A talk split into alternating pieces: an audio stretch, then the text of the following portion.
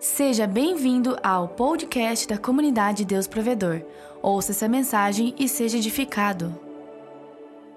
E hoje o Senhor tem uma palavra para nós que fala sobre amor, que fala sobre graça, que fala sobre perdão e sobre a maneira como nós nos relacionamos com Ele. Assim como Ele nos ama, aquilo que o Senhor Jesus espera de nós é que nos relacionemos a Ele em amor que é de fato não apenas o primeiro mandamento, mas o mais importante deles. Que nós amemos ao Senhor Jesus. E às vezes a gente cai e ouve alguém falando, ou trazendo aquela pergunta tradicional: Você sabia que Jesus te ama? Eu acho que todo mundo já ouviu essa pergunta alguma vez na vida. Você sabia que Jesus te ama? E parece ser uma pergunta tão básica, tão óbvia, mas a pergunta que eu quero fazer a você nesse momento é: nesse exato instante, você realmente crê que Jesus te ama? Nesse instante. Não como um jargão, não como um conhecimento popular, mas você sente que é amado por Jesus? Você consegue experimentar isso?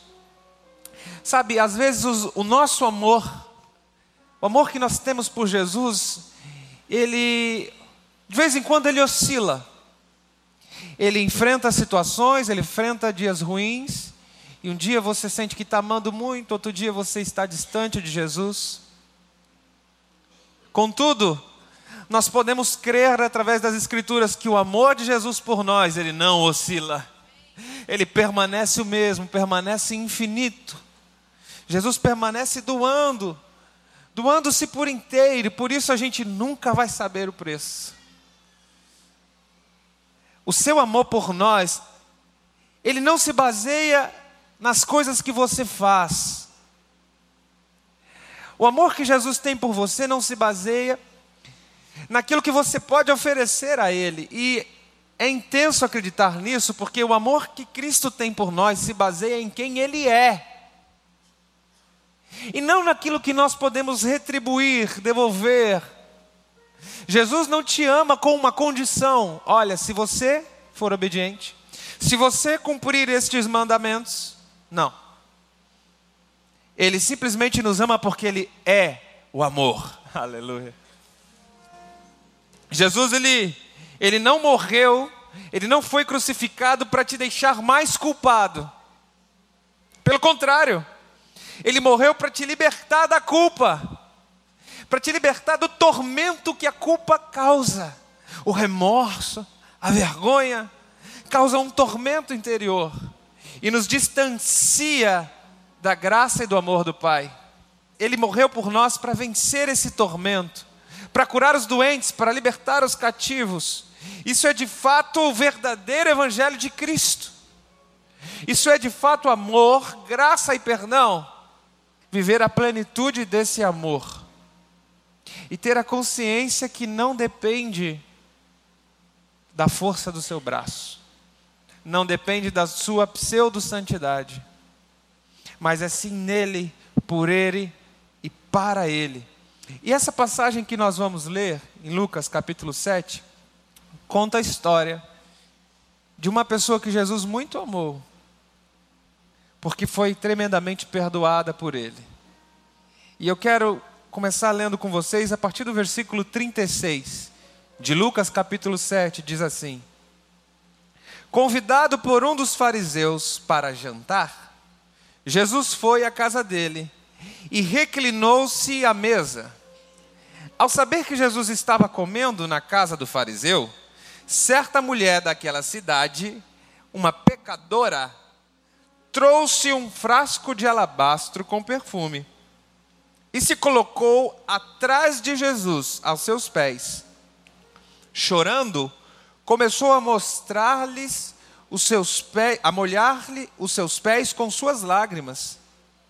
Depois enxugou com seus cabelos, beijou seus pés e os ungiu com seu perfume. Ao ver isso, o fariseu que havia convidado disse a si mesmo: se este homem fosse verdadeiramente um profeta, saberia quem nele está tocando e que tipo de mulher ela é, uma pecadora. Eu imagino que vocês já tenham lido essa história alguma vez, já tenham ouvido essa narrativa. Mas hoje, aquilo que o Senhor Jesus quer nos ensinar é a respeito do comportamento dessa mulher e o comportamento do fariseu. Jesus amou aquela mulher, ela era de fato uma pecadora, e obviamente que Jesus sabia daquilo. Mas deixa eu te dizer algo: Jesus ama pessoas imperfeitas, Jesus ama os pecadores, glória a Deus por isso. Por isso que nós estamos aqui, porque Ele nos ama, mesmo cheio de falhas, mesmo cheio de defeitos. Mas olha o cenário: Jesus ele estava vindo de uma jornada, uma jornada de milagres. Na realidade, da cidade onde ele estava até a cidade onde aconteceu esse jantar, ele tinha andado 33 quilômetros, uma boa caminhada. Nada muito incomum para as pessoas daquela época. Claro que os meios de transporte eram limitados e eles estavam sempre acostumados a andar. Mas eu estou te passando essa informação para que você entenda que 33 quilômetros andando de sandálias no pé deve ter feito uma sujeirinha no pé, não é não? Ele foi convidado por um fariseu chamado Simão. E fariseu, ele era, na realidade, um mestre das escrituras. Ele era como um religioso, conhecia altamente a Torá e todas as, as leis e os profetas, todas as escrituras. Ele era um mestre. E diz a Bíblia que Simão convidou Jesus e Jesus veio jantar com o fariseu. Porque não tem uma pessoa sequer que Jesus tenha preconceito que não possa entrar na casa dele. Aleluia. Talvez se fosse algum de nós, diria assim: eu jantar com essa laia? Hum, jamais. Porque eram pessoas, a classe de fariseus eram pessoas que normalmente criticavam Jesus. Ele poderia dar um recado e dizer: Não, não me misturo com essa gentalha. Mas ele jantou de fato. E aí diz a narrativa que ele se assentou à mesa e a mulher, uma pecadora, assim que soube que Jesus ia estar ali naquela casa jantando, ela deu um jeito de se infiltrar na casa.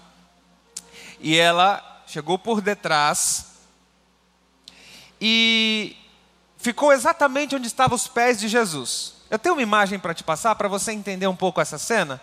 Primeira imagem que eu quero te mostrar é como era a mesa naquele tempo. Que talvez você diga assim: ah, mas como assim ele se assentou e a mulher chegou, teve acesso aos seus pés? A mesa era uma mesa bem baixa e tinham várias almofadas, vários colchonetes substituindo as cadeiras. Então, pode passar o segundo slide. As pessoas, a posição das pessoas normalmente eram deitadas, está vendo? As pessoas se reclinavam à mesa. Alguns deitavam de bruço para ficar mais confortáveis, ok? Então, por essa cena aqui, a gente pode ver exata medida de como Jesus estava e como que a mulher conseguiu chegar até os pés dele. Tem um terceiro slide que mostra o desenho perfeito? Olha aí, esse é o momento que Jesus, ele estava ao lado do fariseu e ele se virou para aquela pecadora. A pecadora estava ali exatamente nos pés de Jesus. Obrigado. Essas imagens nos ajudam a ilustrar e a entender como assim ela estava nos pés essa mulher, na realidade, ela foi a um jantar altamente movimentado. Naquela época, um jantar assim especial, tinham vários criados, vários escravos, vários servos, várias pessoas servindo a mesa. E aquela foi exatamente por isso que aquela mulher conseguiu se infiltrar naquele jantar. O segundo versículo que você leu comigo diz que ao saber que Jesus estaria na casa, ela deu jeito de ir até a casa. Muito provavelmente ela se infiltrou como uma das servas, como uma das escravas para poder servir a mesa. E o que acontece? Ela não foi de mãos vazias, ela levou consigo um vaso, um vaso de alabastro. Muitos acreditavam, e alguns teólogos defendem a tese de que aquela mulher era, na realidade, uma prostituta. Foi por isso que Simão, o fariseu, disse assim: Ah, se ele soubesse quem é que está aí no pé dele, hum, Essa mulher é conhecida aqui no bairro inteiro. Todo mundo sabe a profissão dela. Todo mundo sabe o que ela faz. Ela é uma pecadora. Mas mesmo sendo uma pecadora, independente do momento, da história que aquela mulher tinha, diz a Bíblia que Jesus permitiu. Jesus consentiu com aquele momento, com aquela adoração. Ele, ele autorizou que a mulher se aproximasse aos pés dele e permanecesse. E ela então pegou um vaso de alabastro. Alabastro era é o, é o, é nome da pedra que se dá para fazer aquele vaso. E você imagine que é um vaso de mais ou menos 500 ml, em torno de meio litro. E diz que esse vaso ele estava cheio, cheio de um bálsamo, de um guento, caríssimo. Este vaso ele não tinha tampa, ele era fechado. E quando você tinha que usar o óleo, você quebrava a ponta dele para derramar o óleo. E o óleo tinha que ser usado apenas uma vez, senão azedava. Este bálsamo, este unguento que foi derramado sobre os pés que estavam imundos,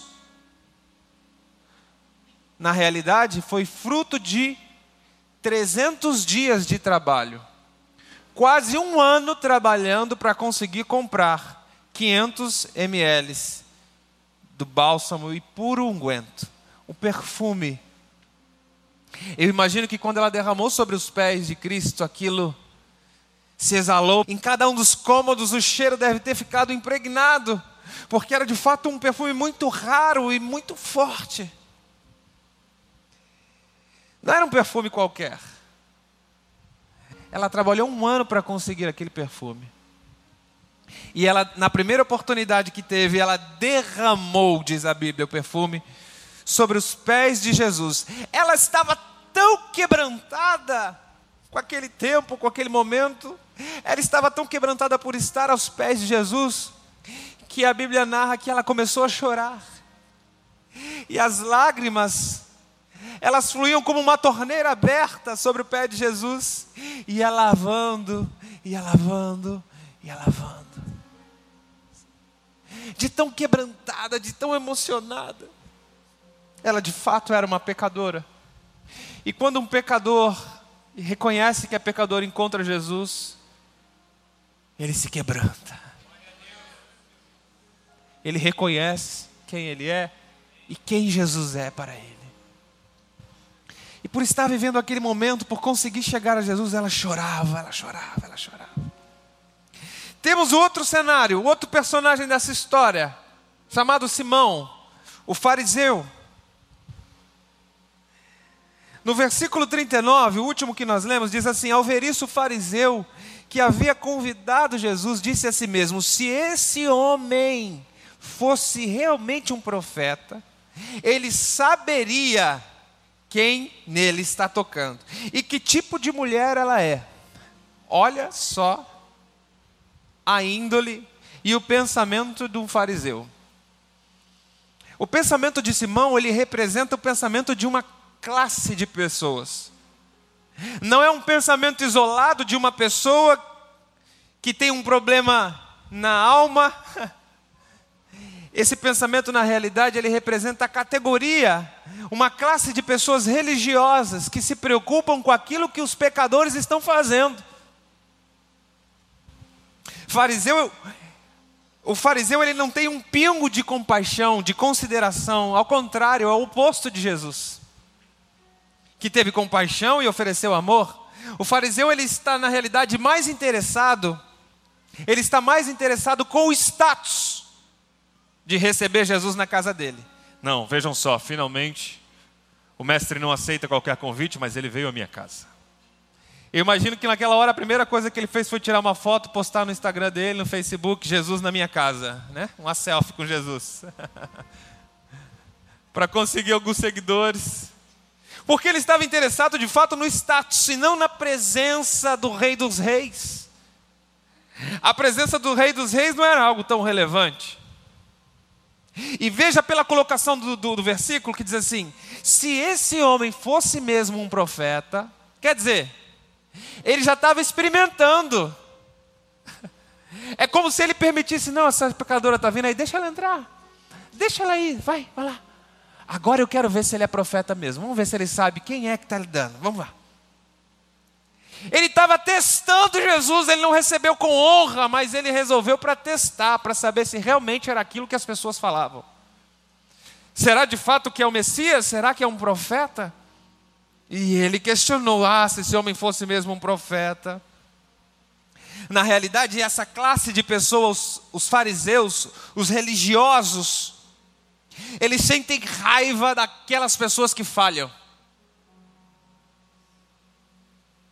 Eles sentem raiva dos pecadores. Os religiosos, eles não gostam, eles se incomodam. Se incomoda com o pecador, se incomoda com quem falha, mas Jesus, Jesus ele tem compaixão e amor para quem falha e para quem peca. É o oposto. É o extremo oposto. Agora vamos continuar a leitura, vem? A partir do versículo 40, continua a história comigo. Então lhe disse Jesus: Simão, eu tenho algo a lhe dizer. Dize, mestre. Dois homens deviam a um certo credor, e um lhe devia 500 denários e o outro 50. Nenhum dos dois tinha com que lhe pagar, por isso, perdoou a dívida de ambos. Qual deles o amará mais?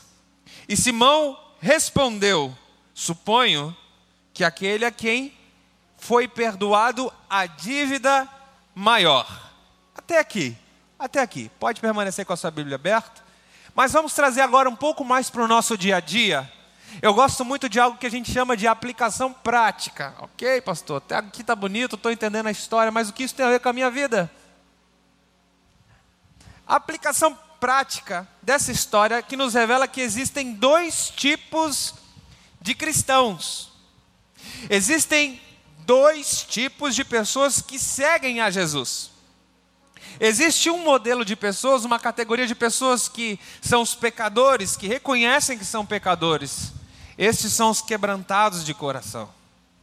E existe a outra categoria de pessoas, os chamados fariseus, que se acham perfeitos, que querem seguir a risca a lei, e pior de tudo, aponta para os outros e acha defeito. Acha defeito em tudo e em todos.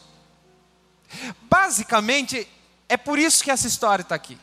É por isso que Jesus ele contou essa narrativa. É por isso que ele passou por, por isso. Por isso que ele entrou na casa do fariseu. Para nos ensinar que existem basicamente essas duas categorias de cristãos. Mas eu quero falar um pouquinho sobre essas pessoas esses que são pouco perdoados, é exatamente o termo que Jesus está usando para contar a historinha. Olha, tinha uma dívida, um devia, um devia muito, ou devia pouco.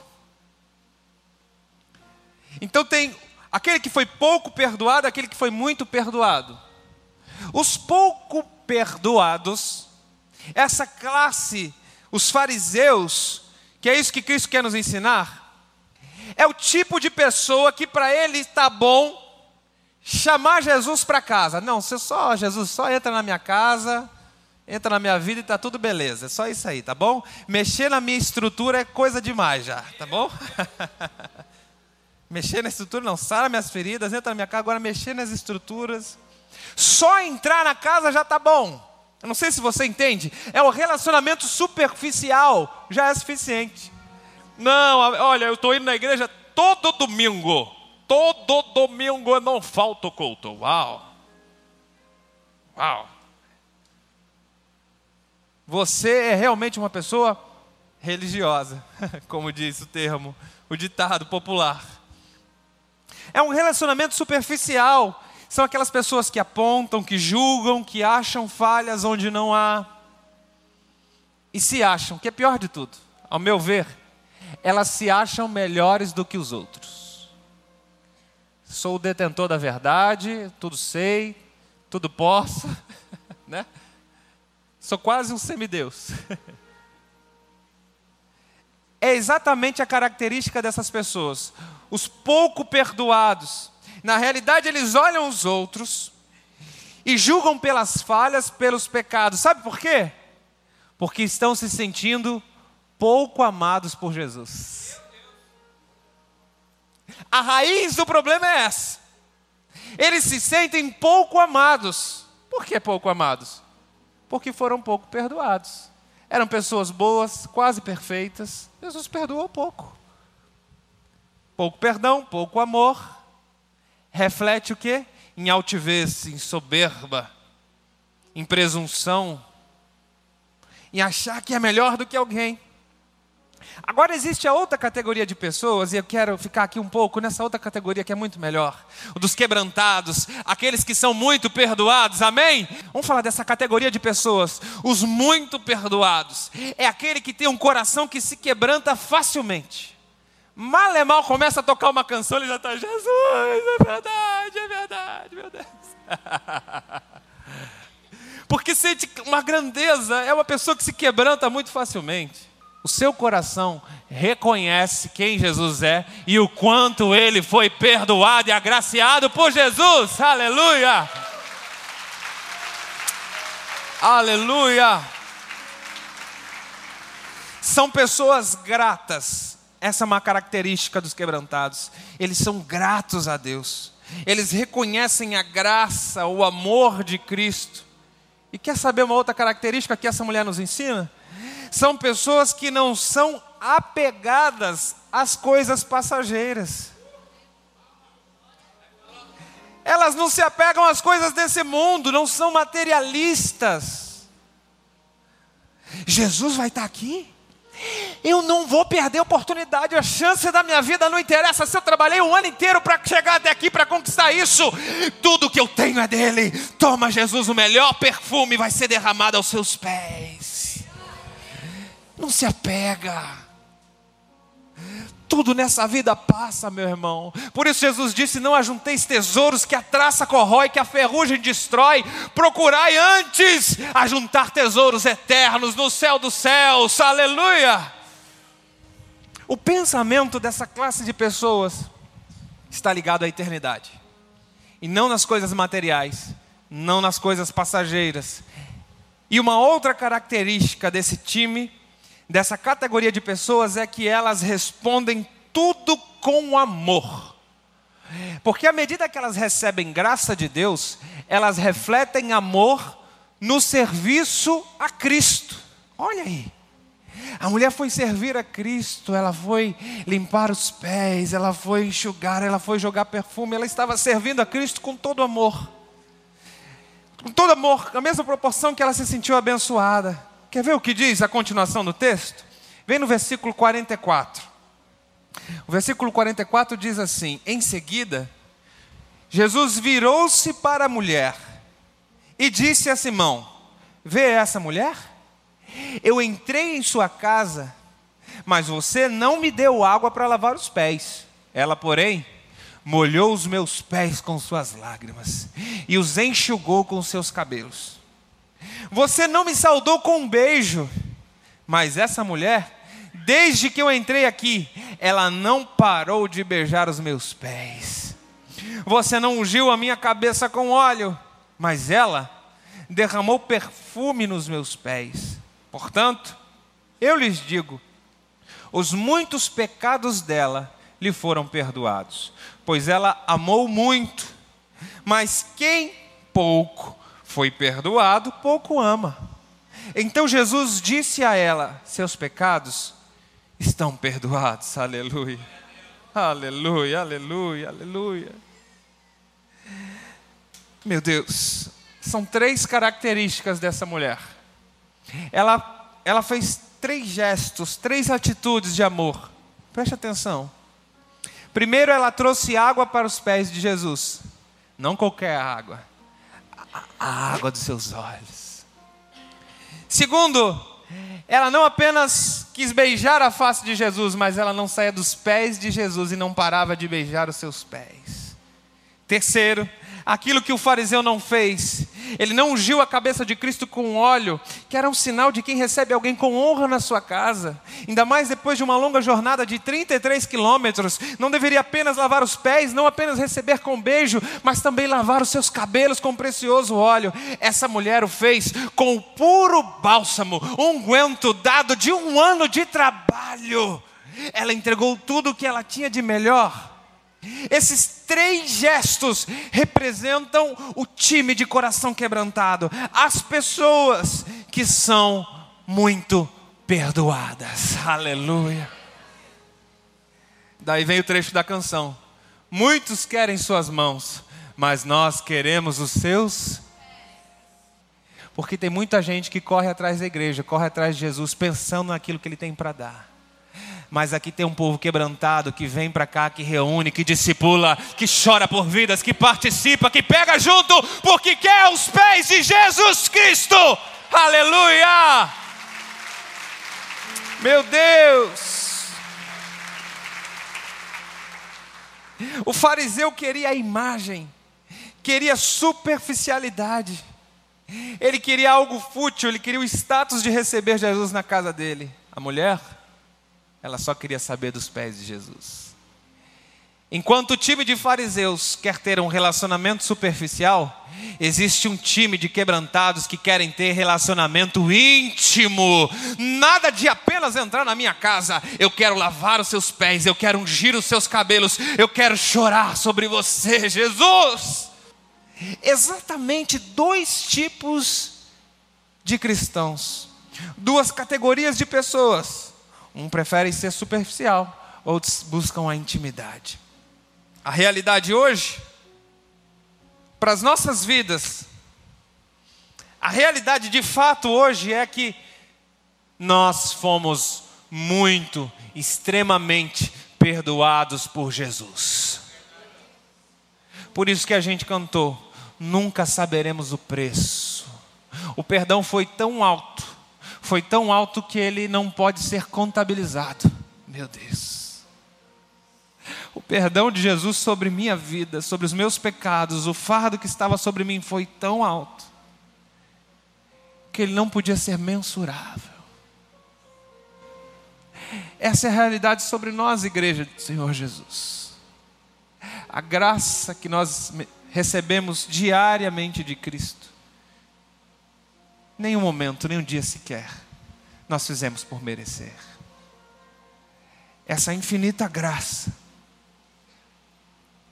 Aí eu volto a te perguntar: nesse exato momento você realmente sente-se amado por Cristo Jesus? Nesse exato momento, analisando a cruz, analisando seu sangue, você se sente amado por Jesus? Sabe, tem pessoas que fogem de Deus porque falham, tem pessoas que pecam, erram e fogem de Deus. E é justamente ao contrário para de fugir de Deus por causa das suas falhas. Todos nós falhamos, não existe aqui o melhor ou o pior. Dá vontade de colar uma placa lá na frente, lugar de pessoas imperfeitas.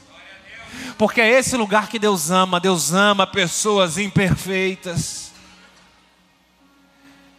Toda vez que você se esconde quando falha, toda vez que você foge depois que peca, você está agindo como Adão. Você está olhando para a lei, lá para trás. Mas Cristo nos resgatou da vida adâmica, não é isso que a Bíblia diz? E Ele é o último Adão, e através dele nós temos vida. Como me emociona ver a imagem de pessoas sendo batizadas nas águas, porque quando ela entra nas águas, ela morre para si mesma, e quando ela levanta das águas, ela nasce para Cristo Jesus. E em Cristo Jesus não há vergonha, em Cristo Jesus não há culpa, em Cristo Jesus você pode ser perfeito. Aleluia! Aleluia! Chega de fugir por causa das suas falhas.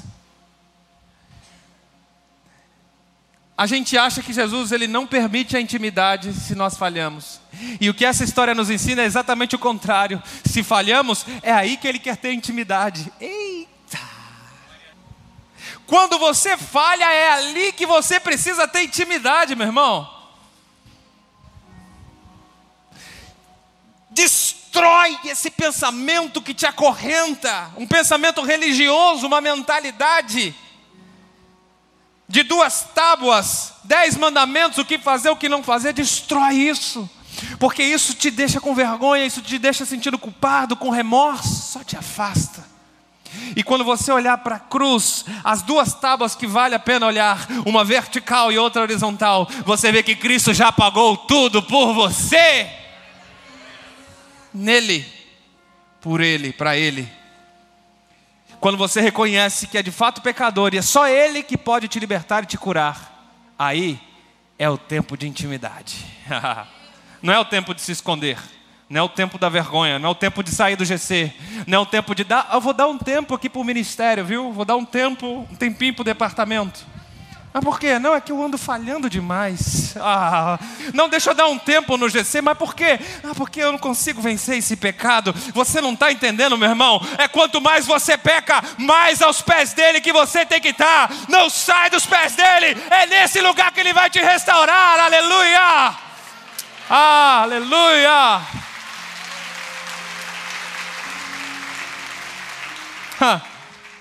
Eu lembro de uma, de uma história quando eu tinha sei lá, eu devia ter uns, uns 11 ou 12 anos. Nessa fase, nesse momento de vida, nós morávamos atrás de uma igreja, alguns já conhecem a história. Era dois cubículos e nós cuidávamos da zeladoria daquela igreja, limpeza, manutenção. E aí um dia nós fomos limpar a igreja após um culto. Minha mãe limpando e eu ajudando ela com um paninho, passando no banco. Aí eu subi no altar, eu, tinha, eu era uma criança, devia ter no máximo 12 anos. Eu estava brincando no púlpito. E nessa de brincar aqui, pula daqui, limpa aqui, limpa lá. Minha mãe, limpa aí, meu filho. Eu limpava, daqui a pouco eu brincava, daqui a pouco eu limpava, brincava. Ia pro piano, lá tinha um piano, aqueles bonitos, de cauda. Aí eu fingia que sabia tocar aquele piano, ficava um tempão dedilhando ele. Eu gostava de brincar naquela área. E do lado do piano, bem na ponta do púlpito, púlpito aqui, o piano embaixo, e do ladinho assim do piano na ponta do púlpito, tinha um vaso. Na realidade eram dois vasos, um desse lado e um do outro um vaso chinês, daqueles bem altos, com filetes de ouro. E uma criança brincando em volta, nada demais. O que, que aconteceu? Adivinha? Adivinha? Não precisa nem contar, né? Pleft. Na hora, gente, eu senti tanta vergonha, culpa. Eu falei, meu Deus, como é que eu vou fazer isso? Aí eu assistia muito Chaves, muito desenho animado, achava que dava para colar. Lá eu vou juntar toda a pecinha, vou colar, vou dar um jeito. Eu quis esconder da minha mãe. Ela não podia saber. Eu tinha que consertar aquilo que eu fiz. Até a hora que não teve como me esconder mais. Chegou a hora que ela notou que não tinha mais um vaso. Chegou a hora que o pastor da igreja notou que não tinha mais um vaso. não tinha mais para onde escorrer nem para onde escapar. A verdade foi revelada. Sabe? Hoje eu olho para trás e dou risada. Na época aquilo foi uma tempestade, mesmo sendo uma criança, foi uma situação muito ruim que eu passei. Mas quando eu olho para trás e vejo essa história, eu penso que muitas vezes a gente age assim diante de Cristo. A gente comete um erro grave e quer juntar os cacos, como se desse um jeito de você consertar os cacos de um vaso quebrado. Você quer se esconder do seu pai, não mostrar os seus defeitos e fugir. Ah, meu pai está para lá, eu vou para lá. Ah, está para lá, não, eu vou para cá. Eu vou dar um jeito de disfarçar, eu vou até substituir aquele vaso talvez por um outro, para não revelar o meu erro eu vou me esconder de vergonha. E quando eu penso nisso, eu lembro de que quando Adão e Eva estavam no jardim, e o Senhor falou: Por que vocês estão se escondendo? Eu já preparei o cordeiro já imolei, já foi sacrificado, e vou colocar uma capa sobre a sua vergonha. Você não precisa se esconder da sua nudez, todos nós somos nus, por isso nosso pecado, toda a nossa vida é nu, patente diante de Deus, mas Ele já cobriu com o precioso sangue de Cristo Jesus as suas falhas, os seus erros, aquilo que você acha que não tem conserto, Ele diz: Eu já consertei na cruz do Calvário, aleluia! Meu Deus! Não tem nada na sua vida que você destrua que Jesus Cristo não possa consertar. Não tem nada na sua vida que já acabou que Jesus Cristo não pode restaurar. Por isso a Bíblia diz: tudo é por Ele, para Ele, sem Ele, nada do que foi feito se fez. Aqueles que creem e que sabem o quanto verdadeiramente foram perdoados por Deus, acabarão amando muito, muito mais a Deus. Por isso eu quero ler o versículo 47 que você leu, mas alguns não têm a linguagem de hoje, diz assim: olha, os pecados dela são muitos e foram-lhe todos perdoados. Daí toda a sua gratidão para comigo. Mas aquele a quem pouco é perdoado, pouco amor demonstra. Ficou claro para você? Quando você realmente reconhece que o seu saldo devedor é incalculável, e você diz assim: se não fosse Cristo na minha vida, eu não estaria mais aqui, não estaria mais vivo hoje, não teria felicidade, não teria família, não teria nada. Quando você entende isso e reconhece de fato, você se sente muito, muito, muito amado pelo Pai. Nós somos a igreja dos muito perdoados, glória a Deus. Nós somos a igreja dos quebrantados. Deixe para lá a característica dos pouco perdoados, dos fariseus. Deixe para lá os religiosos, os tradicionais. Nós precisamos responder em amor e graça a esse perdão, sempre com quebrantamento, as palavras que o Senhor tem para nós. E deixa eu te contar algo, para fechar com chave de ouro no seu coração. O amor que Cristo tem por você não deve ser encarado apenas como um conhecimento intelectual, viu? Não é só ouvir, ah, entendi, ouvi, tá ok. O salmista Davi nos ensina, no Salmo 34, versículo 8, ele diz assim: Provai e veja que o Senhor é bom e feliz é o homem, bem-aventurado é a pessoa que nele se refugia. Aleluia! A Bíblia ensina que você tem que provar, não é só saber. Você precisa degustar esse amor, meu irmão. E eu posso te ensinar uma fórmula legal? Experimenta fazer isso todos os dias. Ah, Jesus. Experimenta acordar e ele ser realmente o seu primeiro pensamento e você dizer assim: Deus, obrigado, porque eu estou acordando hoje com vida, com saúde. Obrigada pela oportunidade dessa data. Encara segunda-feira amanhã, não como o mundo encara. Segunda-feira, oh, que terrível, segunda-feira. Chega na segunda-feira, obrigado, Jesus, por me fazer acordar na segunda-feira, porque essa semana, através da cruz, eu serei mais do que vencedor. Essa segunda-feira, eu serei mais do que vencedor, porque o Senhor me amou primeiro e já venceu todos os meus problemas na cruz do Calvário. Aleluia. Aleluia! Aleluia! Prove! Aleluia!